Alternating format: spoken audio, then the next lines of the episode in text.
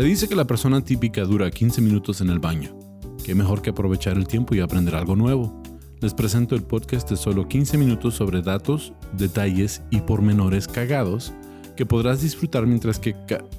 bueno, en cualquier rato libre. Bienvenidos a Está Cagado con Sam Butler. Bienvenidos a otro episodio de Está Cagado Podcast. Yo soy su anfitrión, Sam Butler. Muchas gracias por acompañarme quiero empezar diciéndole, agradeciéndole a todos los cagadienses y a todos los fans del podcast que escucharon los episodios anteriores. Los grabamos ah, en Santa Bárbara, California, utilizando una cámara ah, que tenía micrófono empotrado, entonces no es, el no es la mejor calidad de imagen y la mejor calidad de sonido. Me da mucho gusto estar de nuevo aquí en los estudios, aquí en el set. Ah, de Producciones sin Contexto, el set de Está Cagado Podcast. Y, me da mucho gusto que aunque el video no fue de la mejor calidad, muchos de ustedes lo vieron, comentaron y, se los agradezco desde lo más profundo de mi corazón. Y pues ha sido una semana muy intensa, muy emocional. Sabemos que estalló la guerra en Ucrania, ah, invadieron las, fuerzas rusas y, es algo que es consternante para todo el mundo. Y muchas personas ya se, ya se oyen críticas de que no debería ser diferente que en cualquier otra guerra, por qué el mundo está tan interesado en esta guerra, por qué.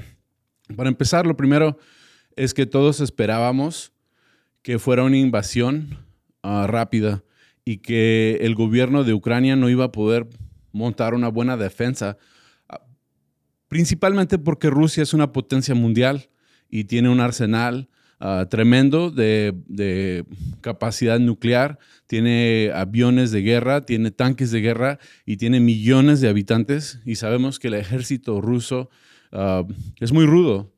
Y lo que nos sorprende es cómo ah, los ucranianos también son muy rudos y para nada se están dejando y están poniendo una buena lucha.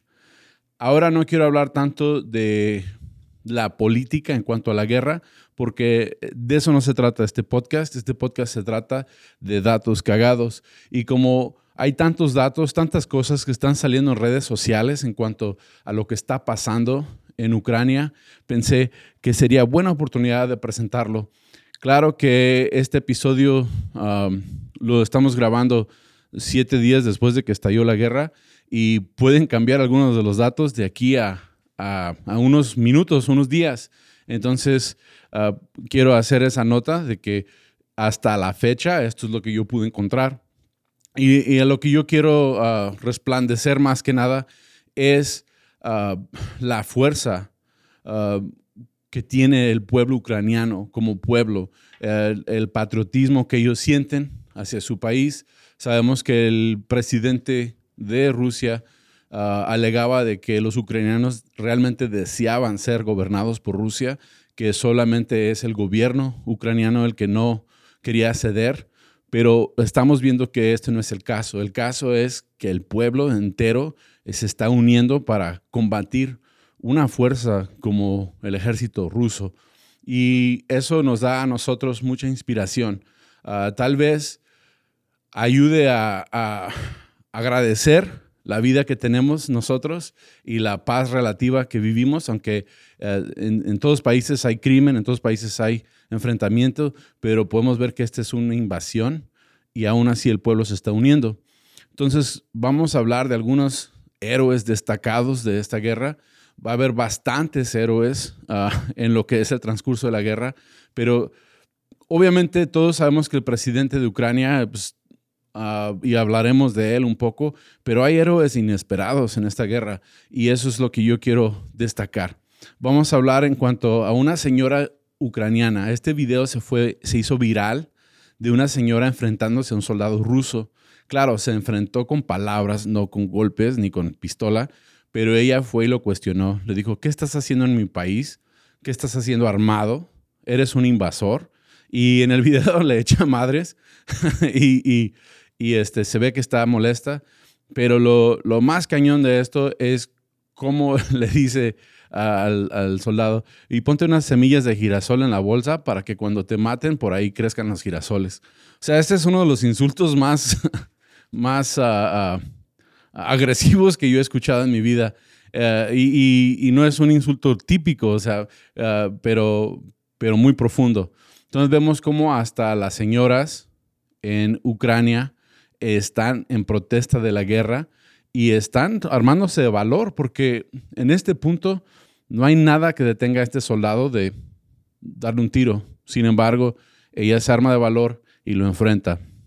Ese es el, primer caso de un civil que, que, encontré de esta mujer.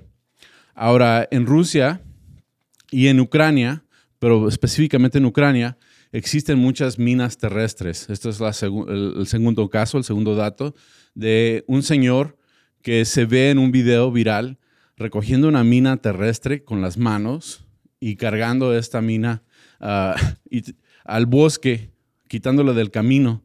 Entonces, en el video eh, eh, es, un poco cómico porque este señor le vale madre todo, recoge la mina terrestre y va encaminándola hacia el bosque y trae un cigarrillo prendido.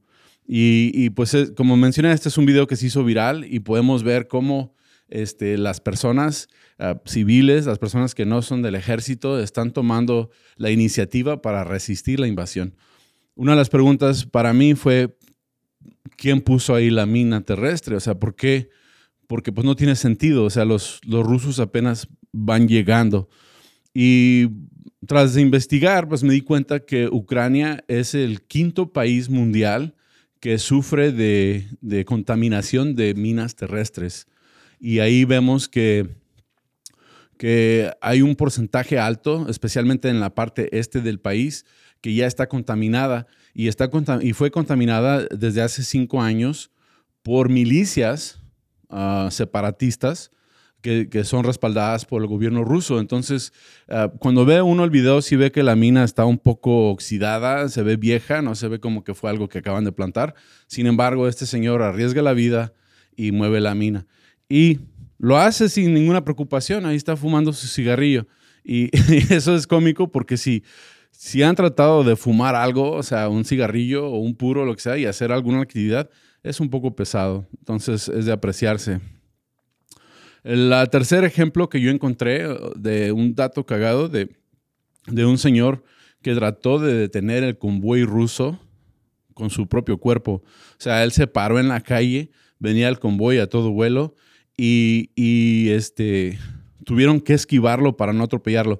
Me da gusto que lo esquivaron y no lo atropellaron. O sea, eso, eso muestra mucho uh, de parte del ejército porque hubiera sido muy fácil atropellarlo y, no lo hicieron. Entonces vemos que las personas, los civiles en Ucrania, están dispuestos a hacer lo que sea por proteger su país, inclusive poner su propia vida en peligro. Y este señor se le está comparando al señor en la plaza Tiananmen, en China, cuando se paró enfrente de un tanque de guerra, que es una imagen muy poderosa y es una imagen histórica, fue en 1989. Entonces es como una versión nueva de ese mismo video, es la comparación. También hay una historia de un joven, Vitali Shakun. No sé si estoy diciendo bien su nombre, pero Vitali Shakun es, un, es de la infantería, es, un marino de, o fue un marino de Ucrania. Y sabemos que él tenía, tenían que destruir un puente o volar un puente para que no avanzara los tanques rusos um, por medio de Crimea a Ucrania. Entonces lo que se decidió es, vamos a volar el puente, hay que plantar bombas. Este joven, Vitaly Shakun, se da de voluntario, va y planta bombas en el puente, aún sabiendo que tal vez no iba a alcanzar a escapar con vida. Y de hecho, algunos de los relatos que vi decían que, que él mandó un mensaje, esto fue por medio de Facebook, que se compartió la historia de sus compañeros, de que él mandó un mensaje de que iba a volar el puente y unos segundos después se oyó que se voló el puente. Entonces sabemos que él falleció en eso y, pues el presidente Zelensky le, dio el, honor más grande de su país póstumo um, por sacrificar su vida. Entonces vemos que en Ucrania las personas están dispuestas a sacrificar su vida por su independencia. Um, otro dato que encontré es en cuanto a la reina, la reina de belleza, Anastasia Lena. Ah, esta foto se hizo viral la vimos por todas las redes sociales, que ella ah, cambió su corona por, por armas. Y, hay fotos de ella en redes sociales donde, donde está en su vestido, de donde representó a Ucrania en el 2015, y ahora la vemos cargando un arma vestida en, ropa táctica. Ahora, este, esto, ella en sus redes sociales anima a las mujeres que se unan al conflicto. Y sabemos que las mujeres en Ucrania ah, también se están uniendo al conflicto para defender su país en vez de huir. Técnicamente le dicen a los niños y a las mujeres, ah, normalmente les dicen que, que ellos escapen y que se queden los hombres a pelear, pero en Ucrania es distinta la situación. Sabemos que muchas mujeres están activándose en el ejército y están peleando por su país.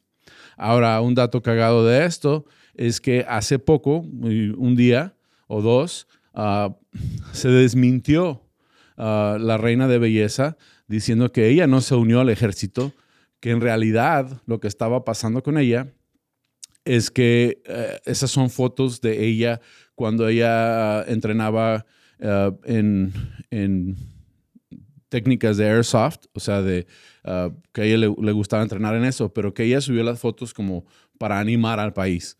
Entonces, es, un, es un mito el que ella se haya unido necesariamente al ejército, pero sí está utilizando uh, todas esas imágenes como influencer de su país para animar a las personas a que tomen las armas y peleen y defiendan su patria. Entonces, aunque no lo está haciendo físicamente, y aunque las redes sociales, tenemos que tener mucho cuidado porque las redes sociales uh, cambian las historias, las exageran, eh, vemos que ella en realidad lo que sí, lo que sí está tratando de hacer es uh, animar a otras personas a que sigan con la pelea, con la batalla, a cualquier nivel, sea apoyando humanitariamente, ayudando a, los afectados.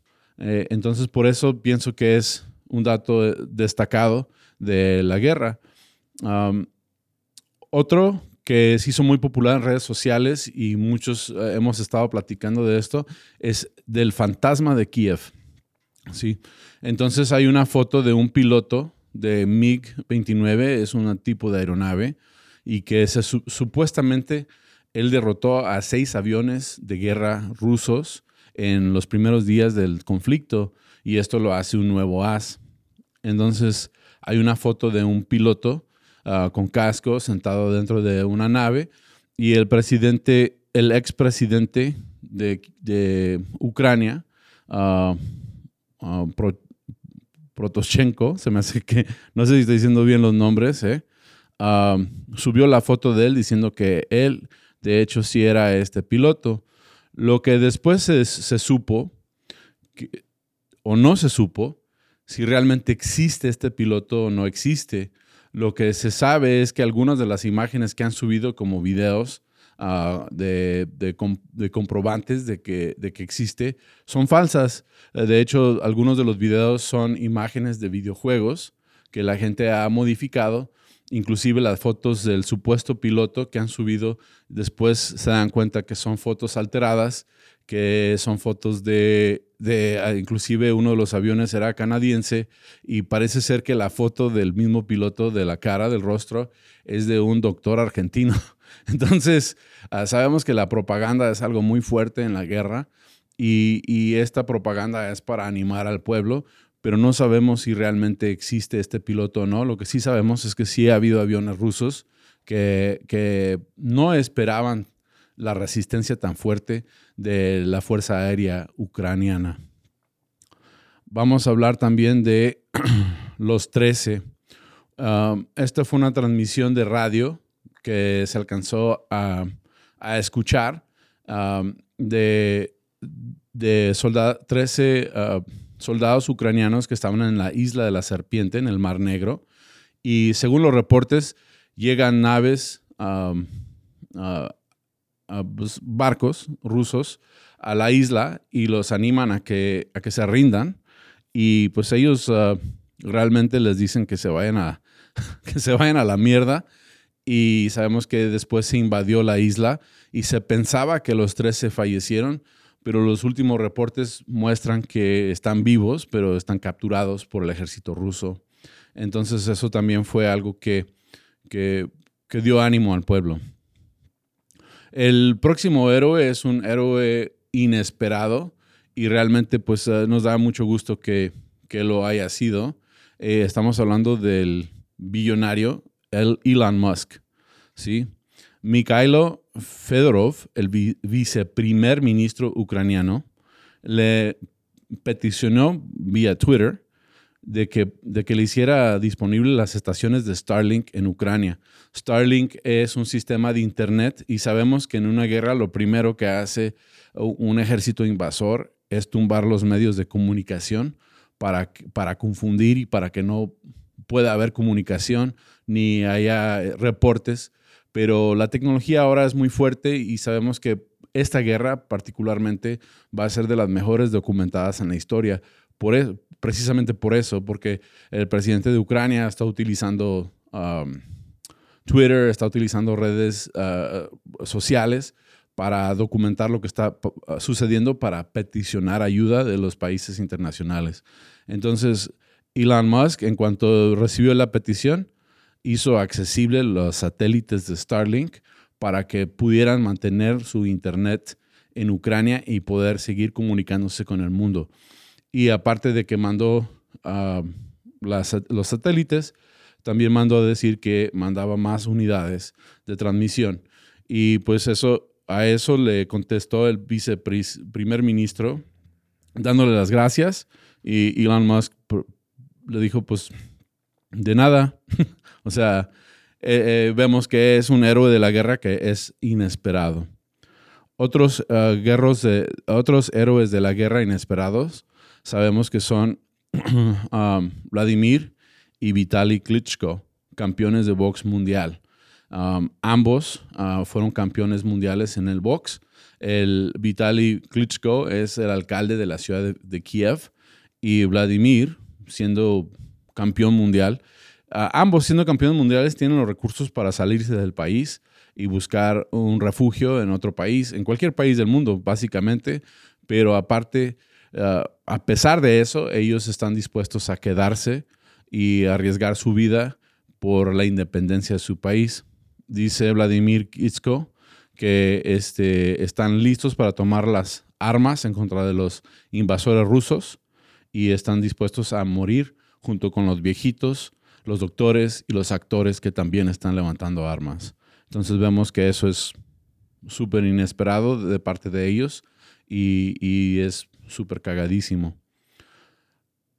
un héroe inesperado realmente es el pueblo ruso. El mismo pueblo ruso está protestando el pueblo ruso ah, contra su gobierno por la invasión a Ucrania. Sabemos que están saliendo a las plazas públicas en protesta pacífica con cartelones que dicen no más guerra. Y, esto es muy difícil porque en Rusia no tienen la libertad de expresión que, tenemos en, muchos países latinoamericanos, inclusive Estados Unidos. Entonces, el que ellos salgan a la calle y protesten a este gobierno también es algo que es preocupante y alarmante. Se dice que hasta la fecha han arrestado más de 6.500 personas. 6.500 personas arrestadas por protestar a su gobierno. No se oye como muchas personas, pero sí es bastantes personas. Y si se ponen a pensar que las condiciones tal vez en una cárcel rusa no son las mismas condiciones que existen en el resto del mundo. Aparte, los rusos son famosos por, por enviarte a Siberia. Entonces, no me imagino ah, el riesgo que están tomando ellos en poder protestar. Entonces, la lección es que debemos odiar a, la guerra y no necesariamente al pueblo ruso. Ellos no son los responsables, es su gobierno el que es responsable. Y vamos a hablar por fin del presidente de Rusia, de Ucrania, Vladimir Zelensky. ¿sí? Ahora, para nosotros los comediantes es un héroe personal porque muchos comediantes en otros países especialmente arriesgan su vida en criticar al gobierno, en criticar la corrupción, en criticar todo lo que está pasando. Y Vladimir Zelensky así llegó al poder. Él fue un actor cómico, no necesariamente un comediante de stand-up, pero un actor cómico que estuvo en una serie que criticaba al gobierno por corrupción. Él hacía el papel de un maestro y como maestro, él, él él se lanza a, la presidencia y vemos que ahí es donde la vida imita el arte, porque en la vida real se lanza a la presidencia y gana por un 72% del voto o 73% del voto. Y muchos lo criticaban por ser un presidente débil, por ser una persona inexperta. Y sin embargo, ahora que estalló la guerra, Estados Unidos ah, le ofreció evacuarlo de su país y él dijo, yo necesito municiones antitanque, no necesito una evacuación. Entonces, él está ahí eh, con sus soldados, este, comprobando lo que es ser un líder, el primer mandatario de un país, el jefe del ejército, como en muchos países. Yo sé que en Estados Unidos eh, el presidente se considera el jefe del ejército. Entonces, él realmente está ah, ah, peticionando al mundo, utilizando sus habilidades como comediante eh, en los medios, ah, utilizando su habilidad de hablar para peticionar ayuda de, la Unión Europea y de la OTAN para que le ayuden en el conflicto. Y le están ayudando por medios económicos, pero hasta la fecha ningún país ha, se, ha, comprometido con entrarle a la, guerra y es por temor, a yo pienso que es por temor al mismo gobierno ruso. Hay muchas amenazas en contra del mundo de que si entra alguien a apoyarlos, que va a haber una guerra ah, como nunca han visto. Pero podemos aprender algo de este pueblo ucraniano, que es, que es relativamente pequeño en comparación a, Rusia, a Rusia, pero se defienden a todo costo. Si ellos pueden, entonces el resto del mundo también puede. Y pues con eso pues vamos a resumir. Este, es trágico que hay guerra, esta guerra es distinta a muchas guerras. yo he leído varios comentarios en redes sociales donde dicen que porque esta es más especial, porque, porque la gente es blanca, como en los países ah, como, como Siria y Afganistán, ah, no hay tanta atención mundial. El problema aquí es que sabemos que ah, es un acto de, de guerra en contra de un país que realmente no estaba provocando la guerra y como podemos ver en la historia, lo mismo pasó en Polonia en 1939 y, y después estalló la Segunda Guerra Mundial. Ese es el temor, porque una tercera guerra mundial sería una guerra atómica y, y eso pues afectaría a, a, países y a personas que tal vez no estén envueltas en ningún tipo de conflicto. La neutralidad ya no aplica, porque si bombardean un lugar con una bomba atómica, pues sabemos que los residuos de esa bomba afectan a toda la población. Entonces son momentos muy críticos. Ah, los animo a todos a que vivan su vida al máximo, estén al contacto con sus seres queridos, agradezcan el hecho de que no estamos envueltos en, una guerra de, ese, de esa magnitud y de que no este, estemos sufriendo lo que está sufriendo el pueblo ucraniano. Y con eso, pues terminamos este episodio de Está Cagado Podcast. Gracias a todos ustedes por acompañarme. Ojalá les haya gustado. Si tienen otras historias, otros videos que quieran compartir, otros links, uh, si quieren em, empezar una conversación en el grupo de Facebook, Los Cagadienses, bienvenidos todos. Yo leo todos los comentarios y trato de contestar a todos y por lo menos hasta darle like si, si se toman el tiempo de comentar algo. Y con eso, pues me despido yo. Ya me conocen muchos de ustedes en redes sociales. Si no, me pueden añadir como tu amigo Sam en todas redes sociales. También este canal de YouTube, por favor, denle like, suscríbanse. Uh, pónganle la campanita, las notificaciones para que me puedan seguir apoyando.